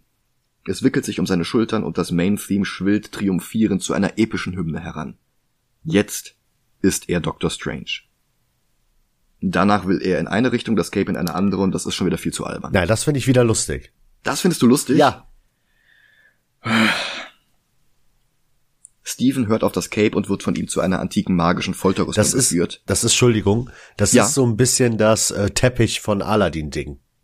Ja, aber in diesem Film? Naja, wenn man mal davon ausgeht, dass, äh, was heißt davon ausgeht, das Cape hat ja augenscheinlich ein eigenes Bewusstsein und einen eigenen Willen. Mhm. Und ich find's halt gut, dass sie das nochmal zeigen. Ja, auf eine lustige Art und Weise. Aber wie willst du es sonst anders machen? Außer, dass es äh, ihm hilft beim Kämpfen. Also ich finde, das würde ja schon reichen. Ja, Oder generell, dass das Cape halt aus diesem, aus der Vitrine rauskommt, sich ihn aussucht und sich dann um seine Schultern legt. Das, das ist doch schon cool genug. ja, aber ich find's jetzt nicht so schlimm wie Humor in anderen Filmen. Also ich finde, es reißt halt aus der Dramatik dieser Szene raus. Aber egal. Nein, du musst bedenken, das Cape kennt sich da halt besser aus als er, also warum soll es nicht die Führung übernehmen? Ja, aber die Präsentation der Szene. Okay. Also ich, ich finde, das ist halt so, so albern dargestellt. So mit so Slapstick-Gesichtern und äh? Also, das, das, das, ich hätte es anders gemacht. Okay. Naja, Stephen hört dann auf das Cape und wird von ihm zu einer antiken magischen Folterrüstung geführt, die Crimson Bands of Cytorak. Cytorak ist ein uralter Dämon im Marvel-Universum und ist auch tatsächlich die Wesenheit, die dem Juggernaut seine Kräfte gibt. Ah, stimmt, mit diesem Ruby, äh, ist es ein Ruby? Es ist ein Juwel. Okay. Ein rotes Juwel, ja. Er wirft diese Rüstung auf Caecilius, der sofort davon festgehalten wird. Aber er beginnt auch ein Gebet zu Dormammu. Und dann schildert er Steven seinen Plan. Alles stirbt, außer in der Dark Dimension. Wenn er es schafft, Dormammu die Erde in die Dark Dimension bewegen zu lassen, dann hätten alle Menschen ewiges Leben. Denn es ist die Zeit, die uns versklavt. Also, wer es noch nicht gemerkt hat, das Leitmotiv dieses Films ist Zeit. Darum Dr. Stranges Armbanduhr.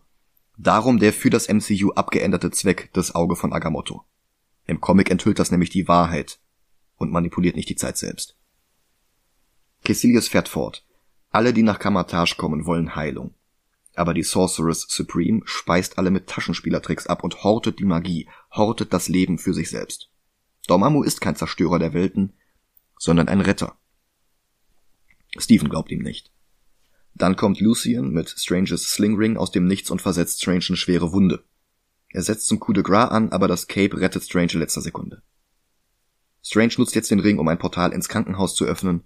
Christine muss ihn operieren. Schnell. Und das ist eine schöne Art, sein früheres Leben und sein neues Leben aufeinanderprallen zu lassen. Auf ihrem Tisch verliert er das Bewusstsein, aber seine Astralform schießt heraus und assistiert jetzt Christine, die ist natürlich dezent überfordert. Lucian schafft es allerdings, ihm ebenfalls in Astralform zu folgen, und die beiden Geister kämpfen jetzt, während Christine verzweifelt versucht, Stephen zu retten. Dann schlägt Lucian Stephens Geist bewusstlos, aber als Christine den Defibrillator an seinem Körper ansetzt, fährt die Elektrizität durch den Körper in den Geist und von da aus in den Astralkörper von Lucian. Stephen bittet Christine, das zu wiederholen, und genau das gibt dann die Entscheidung, und genau das beendet den Kampf. Stephens Körper wacht auf und erklärt ihr jetzt alles, was passiert ist, nicht ohne noch einmal mit seinem Musikwissen anzugeben. Noch immer wackelig auf den Beinen geht er zurück zur Bleecker Street und schließt das Portal wieder hinter sich. Und dann fällt so ein Wischmob um und Rachel McAdams erschrickt sich. Das stand nicht im Drehbuch. Ja, ja. Das war Zufall. Sie hat sich wirklich erschreckt und Derrickson hat es einfach im Film gelassen. Aber solche Szenen sind immer gut. Das finde ich auch gut. Ja. Also das finde ich auch deutlich besser als das mit dem Cape eben. Ja, gut. Das kannst du aber nicht vergleichen. So, ich, ich sag nur in Herr der Ringe die ganzen Sachen, die äh, nicht geplant waren und am Ende so geil waren. Stimmt, dass sich Aragorn den Fuß bricht und Ja, sowas. oder Ja, das mit Gandalf in der Hütte von Bilbo. ja. Im Sanktum greift Stephen nach dem Cape, das sich bereitwillig wieder um seine Schultern legt. Das ist ein Moment für den Trailer. Ja. Aber die war auch im Trailer, glaube ich. Ja, ja, ja. Dann taucht Mordo auf, überrascht, dass es Strange gut geht. Auch The Ancient One ist da, davon beeindruckt, dass Strange das Cape trägt.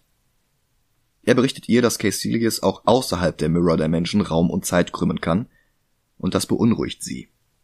Sie berichtet außerdem, dass das Sanktum in London vernichtet wurde. Jetzt bleiben nur noch die Sankta in New York und in Hongkong. Weil Strange das New Yorker Sanktum verteidigen konnte, ernennt sie ihn als dessen neuen Hüter und verleiht ihm den Rang eines Master, was gleich wieder Streit lostritt. Und er konfrontiert sie jetzt mit dem Wissen aus dem Buch von Cagliostro. Sie ist unsterblich, weil sie Macht aus der Dark der Menschen abzapft. Sie weicht der Anschuldigung aus und geht. Und Mordo beginnt jetzt Streit mit Dr. Strange, den er ganz korrekt als arroganten Egoisten einschätzt. Aber keine Zeit für mehr Gezanke. Caecilius ist zurück. Der Kampf verlagert sich in die Mirror Dimension, was uns noch einmal ein paar nette CGI-Effekte bietet, vor allem als Strange und Mordo auf die Straße vor dem Sanktum treten und die Kamera ein paar Escher-ähnliche Spielereien abzieht. Caecilius kippt erneut die Schwerkraft zur Seite wie in einem Dagobert-Comic von Don Rosa und Steven fällt gegen einen Bus, in dem Stan Lee sitzt, The Doors of Perception von Aldous Huxley lesend und lachend. Das ist übrigens das Buch, nach dem Jim Morrison seine Band benannt hat. Huxley fasst darin seine Erfahrungen mit Mescalin zusammen. Der weitere Verlauf des Kampfes zieht mit ganz Manhattan die Spielereien der Mirror Dimension ab, und hier sieht man auch ganz deutlich den unbeschädigten Avengers Tower, also das muss vor Age of Ultron spielen. Ja. Die Effekte werden immer surrealer und Strange fällt an einer Stelle durch mehrere Gebäude und eine U-Bahn und landet dann doch wieder über den Dächern. Beinahe tötet ihn Caecilius, aber dann kommt Ancient One dazu. Auf ihrer Stirn sehen wir das Mal von Dormammu. Es stimmt. Sie zieht ihre Macht tatsächlich aus der Dark Dimension. Caecilius wirft ihr vor, ihn belogen zu haben. Sie erwidert, dass es Dormammu ist, der lügt. Sein ewiges Leben wäre kein Paradies, sondern nie endende Folter. Die beiden kämpfen und Caecilius Leute greifen auch in den Kampf ein. Dann fängt sich Ancient One eine tödliche Verletzung ein und stürzt in die Tiefe. Und schon wieder taucht Strange bei Christine auf. Diesmal mit dem leblosen Körper von Tilda Swinton. Er drückt Nicodemus ein Skalpell in die Hand und steht dann ihm und Christine beratend zur Seite, dann wechselt er auf die Astralebene, wo er mit dem Geist von Ancient One kommunizieren kann. Und er wirft ihr vor, sie habe keine Zeit mehr. Da ist es wieder. Zeit. Ja. Sie sagt, dass sie immer wieder durch die Zeit gesehen hat. Aber nie weiter als bis zu diesem Punkt. Ähm, weißt du, was mich das erinnert? An Strange in Infinity War. Nein. Nein? An die TVA. Ach so. Ja. Du meinst den He, Re He Who Remains, ne? Nicht Der am Ende mal. auch nicht weiter als bis zu dem Punkt sehen kann. Nicht Also, mal. Eher dieses, ähm, sie hat halt äh, die Energie von Dormammu angezapft, weil Mhm. sie es gesehen hat, dass sie es macht. ach so. Weißt du, was ich meine? Du meinst quasi diese, diese geschlossene Schleife. Genau. Und weil sie halt wusste, dass es, es so verlaufen muss, dass es an diesem Punkt kommt, dass Dr. Strange, also dass Steven quasi zum Sorcerer Supreme wird, Hm. ne? Ich meine, guck mal, sie äh, konnte nur bis zu dem Moment gucken, wo sie stirbt. Das heißt, alles danach mit äh, Do äh, äh, äh, Steven gegen Dormammu und Mhm. alle Filme, die danach kommen, hat sie ja nicht gesehen. Ja, stimmt. Aber sie hat ja halt gesehen, dass ähm, also beziehungsweise jetzt muss man wieder zurückschließen auf Endgame, weil sie weiß ja, dass es Leute gibt, die aus einer Zeit kommen, der nach dem Film spielt. Hm. Das heißt, sie muss ja wissen, dass äh, Steven irgendwas Gutes macht, wenn er gesucht wird. Ja, stimmt. Also ich glaube tatsächlich, dass das mit Dormammu und ihr so eine Sache ist, okay, ich muss das machen, damit es genau auf das hinausläuft, was am Ende passieren wird. Ja. Novikov. Ja, Sie sagt ihm jetzt auch, er hat das Zeug dazu Großes zu leisten, Gutes zu leisten, und nur seine Arroganz hält ihn zurück, sein wahres Potenzial zu, sein wahres Potenzial zu entfalten. Es dreht sich überhaupt nicht alles um ihn. Das ist dann der Wendepunkt in seiner Charakterentwicklung. Pangborn stand vor der Entscheidung, die Welt zu beschützen oder Magie zu benutzen, um seinen immer noch gelähmten Körper zu bewegen, als sei er nicht mehr gelähmt. und er entschied sich für Zweiteres. Auch Steven könnte sich entscheiden, einfach die Nutzung seiner Hände zurückzugewinnen und in sein altes Leben zurückzukehren. Verlockend. Aber Mordo wird Stevens Flexibilität brauchen, so wie Steven Mordos Stärke benötigt. Nur zusammen können sie Dormammu stoppen. Dann löst sie sich auf. Christine und Nicodemus konnten ihren Körper nicht mehr retten. Christine verlässt den OP, wäscht sich die Hände, Steven steht daneben und tut dasselbe. Dann verabschiedet er sich von ihr und sie küsst ihn auf die Wange und geht. Er seufzt, dann legt er das Cape wieder an und klappt den Kragen hoch. Der Look aus den Comics ist perfekt und nebenbei hatte auch Cumberbatches Sherlock den Kragen seines Mantels immer hochgeklappt getragen. Hongkong. Castilius und seine letzten Untergebenen sind auf dem Weg zum Sanktum und Wong versucht es zu beschützen. Dazu greift er nach einem Requisit, das verdächtig nach dem Wand of Watum aussieht, von dem Mordo vorhin noch gesprochen hatte. Außerdem spricht er mit anderen Magierinnen und Magiern, darunter auch Tina Minoru. Die wird gespielt von Linda Duan. Tina ist die Mutter von Nico Minoru von den Runaways. Und sie trägt hier tatsächlich den Staff of One. Ach, krass. Was das hier theoretisch zu einem Prequel der Runaways macht. Wong tritt vor das Sanktum, Caecilius tritt ihm entgegen. Strange sucht jetzt Mordo auf. Der ist von der Enthüllung, was The Ancient One getan hat, komplett desillusioniert. Ihr Brechen aller Regeln war es, was Caecilius überhaupt erst zu Dormammu geführt hat und jetzt steht die Welt darum in Flammen. Strange bittet ihn um Hilfe und zusammen reisen sie nach Hongkong. Zu spät. Das Sanktum ist bereits gefallen. Die Dark Dimension breitet sich in Hongkong aus. Dormammu kann jetzt nicht mehr aufgehalten werden. Aber Stephen hat eine Idee. Er nutzt das Auge von Agamotto, um die Zeit zurückzudrehen. Der angreifende Caecilius rast wieder zurück, die Trümmer stürzen nach oben und setzen sich wieder zu intakten Gebäuden zusammen. Die Zeit läuft rückwärts. Das war Scott Derrickson ein erklärtes Ziel gewesen. Er wollte nicht einen weiteren Showdown haben, der eine Zerstörungsorgie ist, so wie in Avengers oder zig anderen Filmen. Mhm. Er wollte genau das Gegenteil machen. Er wollte einen Showdown haben, bei dem die Zerstörung zurückgenommen wird. Aber Caecilius und seine Jünger spulen nicht mehr mit zurück. Sie können wieder agieren, sie können Steven angreifen und machen das auch. Und während sich Hongkong um sie herum wieder aufbaut, geht der Kampf weiter. Das sieht beeindruckend aus und es ist auch mal was völlig anderes. Ja, ich find's halt geil, also, dass sie vorwärts kämpfen, aber Hongkong sich rückwärts aufbaut. Das ist genau. Das ist, ich find's cool. Und außerdem ist es halt kein simples Aufeinanderkloppen, kein wer härter zuschlägt gewinnt. Ja. Keine Blutfontänen und Knochenbrüche wie bei Snyder.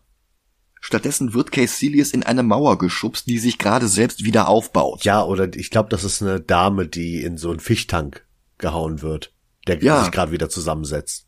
Genau, genau. Ach. Wongs Tod wird rückgängig gemacht, das Sanktum repariert sich und die Zeit bleibt stehen. Wie in Matrix rast die Kamera in Bullet Time um Standbilder herum. Und nur die anwesenden Magier können handeln. Caecilius schwärmt von einer World Beyond Time, die Dormammu erschaffen will. Und diese Worte lösen in Strange dann einen Geistesblitz aus.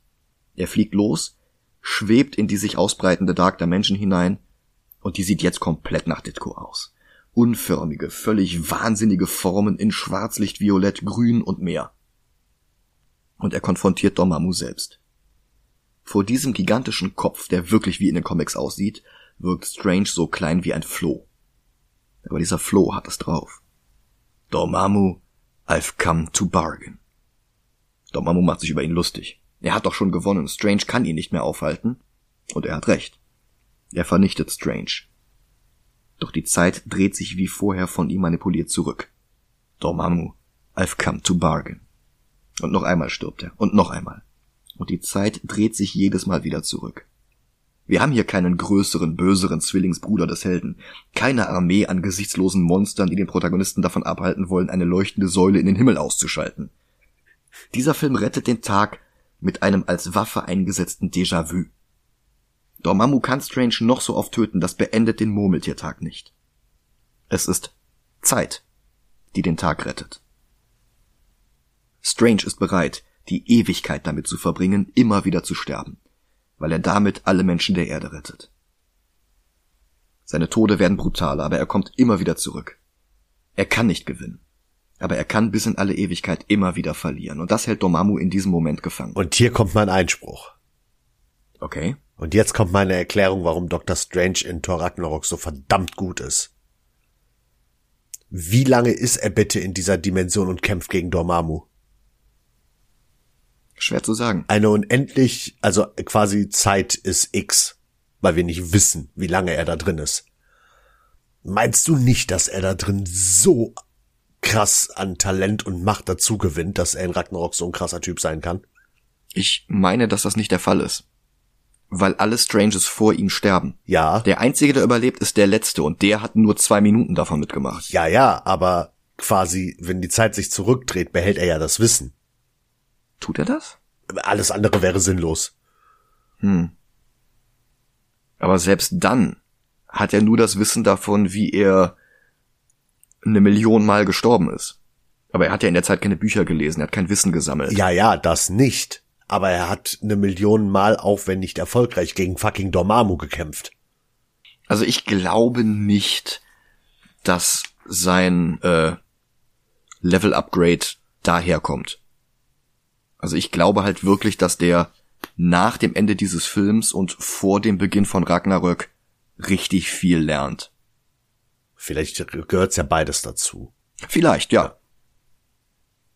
Schließlich ist Dormammu endlich bereit für den Handel. Er zieht sich zurück und nimmt Caecilius und seine Leute mit. Und er wird nie wieder zur Erde wiederkehren. Im Gegenzug entlässt Strange ihn aus der Zeitschleife. Also wirklich alles genau wie Iron Man 1. ja, ich erinnere mich noch, äh, wenn Tony zurück zu Star Stark Industries kommt und sagt, Ob Obadiah, I came to bargain. Ich erinnere mich genau an diese Szene. Caecilius und seine Leute verlieren alles, was sie als Individuen auszeichnet. Ihre Überreste erinnern an die Mindless Ones aus den Comics und sie werden in die Dark Dimension gezogen. Wong lacht und Strange dreht die Zeit weiter zurück stellt das Sanktum von Hongkong wieder her, stellt die unzerstörte Stadt wieder her. Ja, aber weißt du, warum Wong lacht? Willst du es gerade erklären? Nö.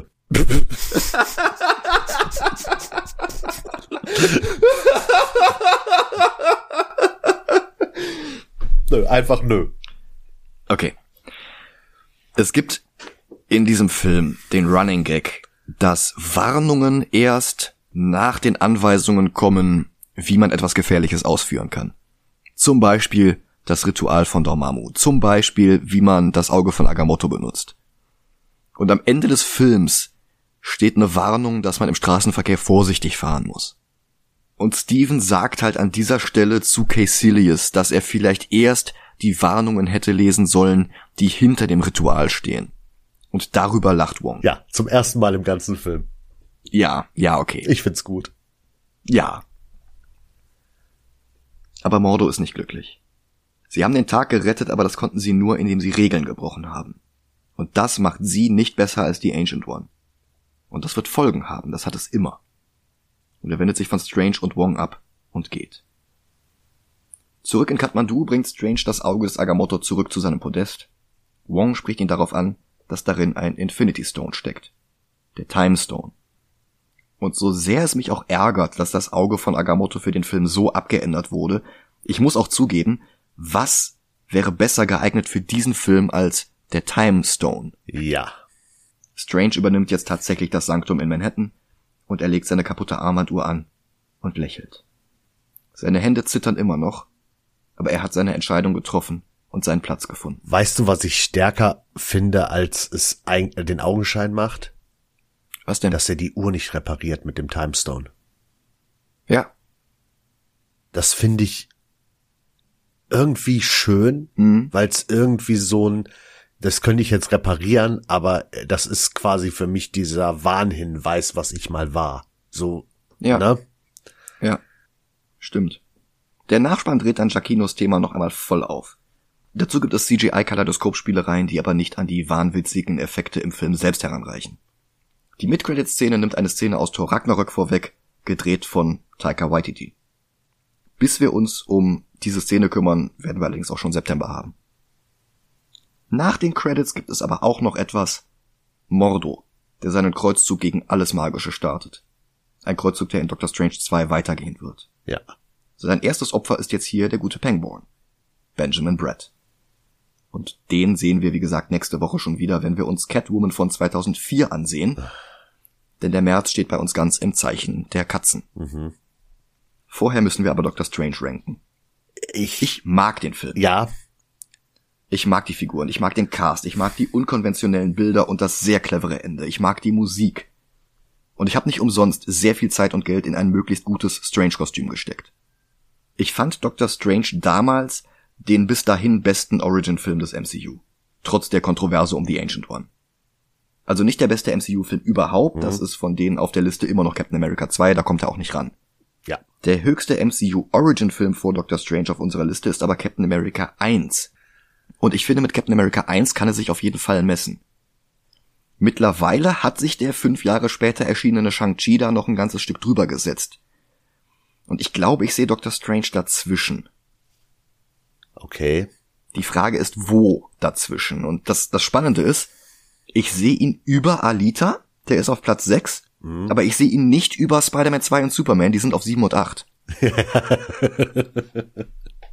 Ich weiß, was du meinst. Ähm, ich würde ihn tatsächlich zwischen Alita und Spider-Man 2 packen. Hm. Also Spider-Man 2 ist halt auch sehr, sehr Also- stark, ne? Also ich bin ehrlich, ich würde ihn viel weiter nach unten, also nicht viel weiter nach unten packen, aber noch so ein paar Ränge nach unten. Weil ich finde Civil War leider noch eine Ecke besser. Ich nicht. Also bei weitem nicht. Also Civil War hat auch richtig gute Ideen und sowas, aber das Ende ist halt auch wieder so ein klassisches Gekloppe. Ja, ein klassisches Gekloppe, aber du hast da auch nicht dieses äh, viele Dinge gehen kaputt, also materielle Dinge. Das, was du ja gesagt hast. Materielle wegen nicht, nee, nee, das stimmt. Ja. Und deswegen finde ich, wenn die Civil War wie im Comic gemacht hätten, dass ganze Städte und so zerstört werden. Also es fände ich schlimmer als das, was in dem Film passiert. Hm. So, aber ja, ich geb, von mir aus machen wir den so hoch, auch wenn ich persönlich ihn nie so hoch ranken würde. Ich überlege halt gerade, ich hänge halt gerade an dem Superman 78. Naja, Ich überlege gerade wirklich, welcher von den beiden besser ist. Also Superman ist halt nicht so originell, aber das brauchte ja 78 auch noch nicht zu sein. nö. Und Strange erfindet halt 2016 das Rad ein Stück weit neu. Mhm. Aber der war halt nicht so einflussreich, wie Superman 78 war. Ja, richtig. Ich, ich überlege gerade, ob es sinnvoll wäre, den zwischen 8 und 9, also über Captain America 1 unter Superman zu setzen. Okay. Weil Cumberbatch ist gut, aber Reeve ist halt nochmal eine Klasse für sich. Ja, und eigentlich auch Chris Evans. Ich finde Chris Evans dann doch noch mal besser als Benedict Cumberbatch. Ja, aber Captain America 1 ist dann wieder zu formelhaft. Ja gut, Also bei Superman konnte ich das verzeihen, weil der von 78 ist, aber Ja, Captain ja. America ist halt von 2011. aber ja, komm, machen wir zwischen acht und neun. Okay. Ich find's aber witzig, dass der, dass Doctor Strange in der Nähe von Spider-Man 2 ist. Ja, total. Wie nennen wir ihn? Doc Ock? Nein. Doctor Strange. Ja, gut. Ah nee, der Name ist schon vergeben. Ja. Ja, und wie gesagt, Bleecker Street. Ja, ja. und ähm, ich glaube, in der Folge zu Spider-Man 2 hatten wir die ganzen Parallelen zu Doctor Strange schon aufgezählt. Ja, hatten Und, wir. und Sam Raimi dreht halt jetzt Doctor Strange 2, beziehungsweise hat gedreht, der kommt ja schon bald ins Kino. Ja. Und ich freue mich tierisch darauf. Du hast den Trailer ja nicht gesehen. Doch, jetzt doch. Hast jetzt doch gesehen. Ja, ja. Na gut. Ich Also- konnte nicht widerstehen. Aber für mich kam im Trailer jetzt nichts vor, wo ich sage, äh, das ist so ein bisschen, also jetzt, nachdem ähm, ich äh, No Way Home gesehen habe, Mhm. halte ich alles für möglich im MCU. Ja. Ähm, wir haben HörerInnen, die No Way Home noch nicht gesehen haben. Deswegen Ja, ja. möchte ich jetzt noch nicht da drauf eingehen. Ja, ja, deswegen habe ich auch nicht gesagt, was. Mhm. Ja, ja, okay. Aber nach dem Film halte ich alles für möglich. Ich wollte dich nur bremsen für den Fall, dass du jetzt vorgehabt hättest, da noch was zu sagen. Nö, nö. Alles klar. Dann bedanke ich mich wie immer fürs Zuhören. Passt auf euch auf. Bye.